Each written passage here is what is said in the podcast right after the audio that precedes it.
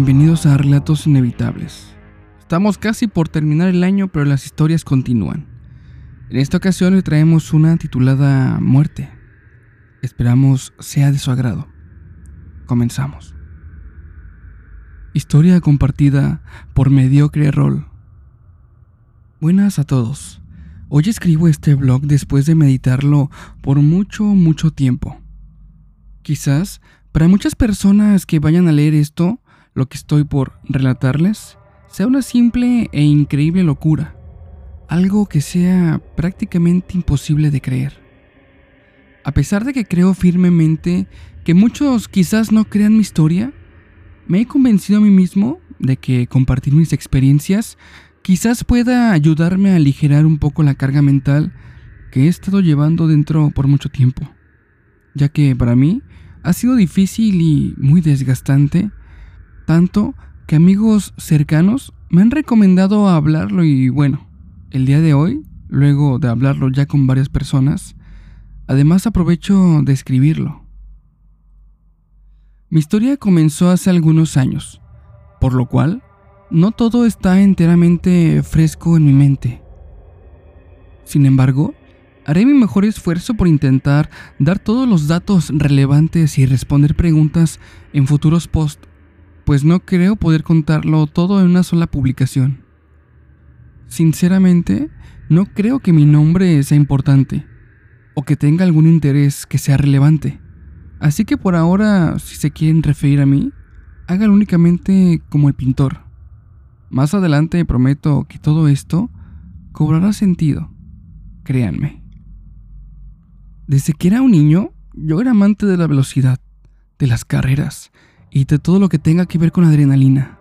Pasé por muchas facetas, desde carreras en bicicletas por la montaña cuando era más joven, snowboarding en montañas, hasta llegar a hacer carreras improvisadas de esas que son consideradas como clandestinas. Esto con mis amigos en las calles, siempre que usábamos un automóvil cada uno. Sin embargo, lo que lo cambió todo fue cuando descubrí mi amor por las motocicletas. A partir de ese momento todo cambió y realmente marcó un antes y un después en mi vida. A mi padre no le preocupó. Sin embargo, recuerdo que mi mamá prendió todas sus alarmas protectoras. Esto cuando se dio cuenta que no podía despegarme de las revistas y programas de motocicletas. Supongo que al conocerme tan bien, sabía lo que se aproximaba. Y sí, efectivamente, tiempo después, con la ayuda de mi papá y el disgusto de mi mamá, logré comprarme mi primera motocicleta.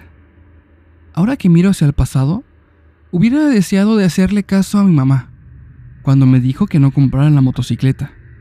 Pero lamentar el pasado no sirve de nada. El tiempo es algo que no se puede regresar. No queda más que seguir adelante.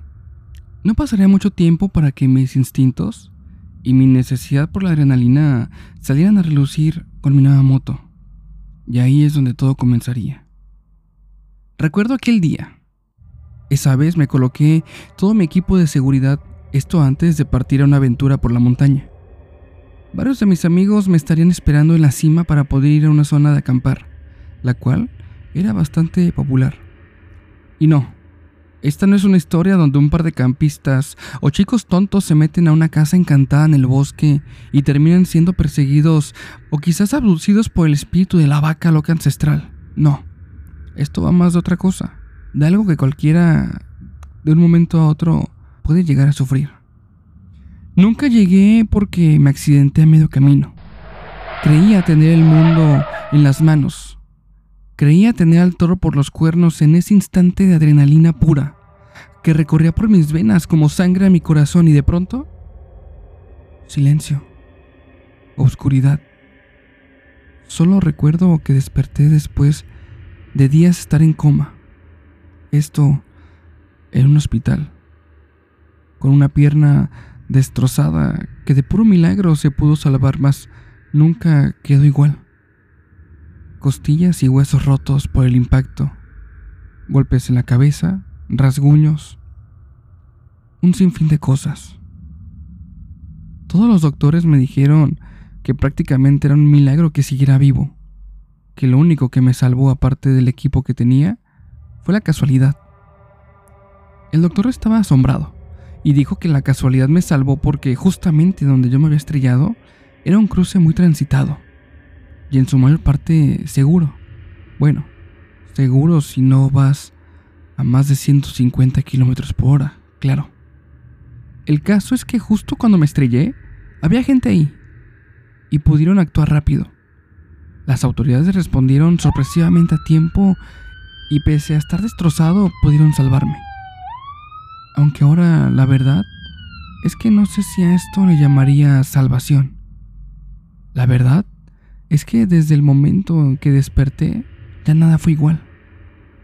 Nada fue igual porque comencé a ver cosas. Si tienes alguna experiencia, algún relato, puedes mandarlo a nuestro correo electrónico. Lo inevitable 11 gmail.com. Y no olvides suscribirte, darle me gusta y activar notificaciones para que YouTube te avise cada que subimos un nuevo capítulo. Continuamos. Comencé a soñar despierto, pero no fantaseando o imaginándome cosas como la frase típicamente es usada. Yo... yo comenzaría a ver la muerte. En mi cabeza, como si de una película en VHS se tratara, comenzaban a reproducirse imágenes cortadas, así como borrosas, y al principio inconclusas de eventos en el hospital. Podía sentir y ver a una madre llorando. Ella estaba ahí, con su mano estirada, intentando tomar a su bebé, pero este no respiraba. Podía ver cómo un foco se encendía, y todos, pero todos los doctores corrían a una sala a ayudar a alguien que estaba muriendo. Un hombre pelirrojo entrando en camilla por el hospital. Una niña cortándose la mano con algo. Un sinfín de cosas e imágenes que en ese momento no tenían sentido. Aún.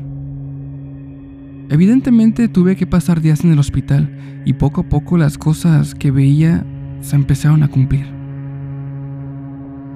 Un día pude ver aquella luz, una luz que iluminó debajo de mi puerta, y segundos después, pasos y voces de doctores, doctores preocupados que entraban a la habitación de enfrente para ayudar a una persona, porque justamente había entrado en un paro cardiorrespiratorio.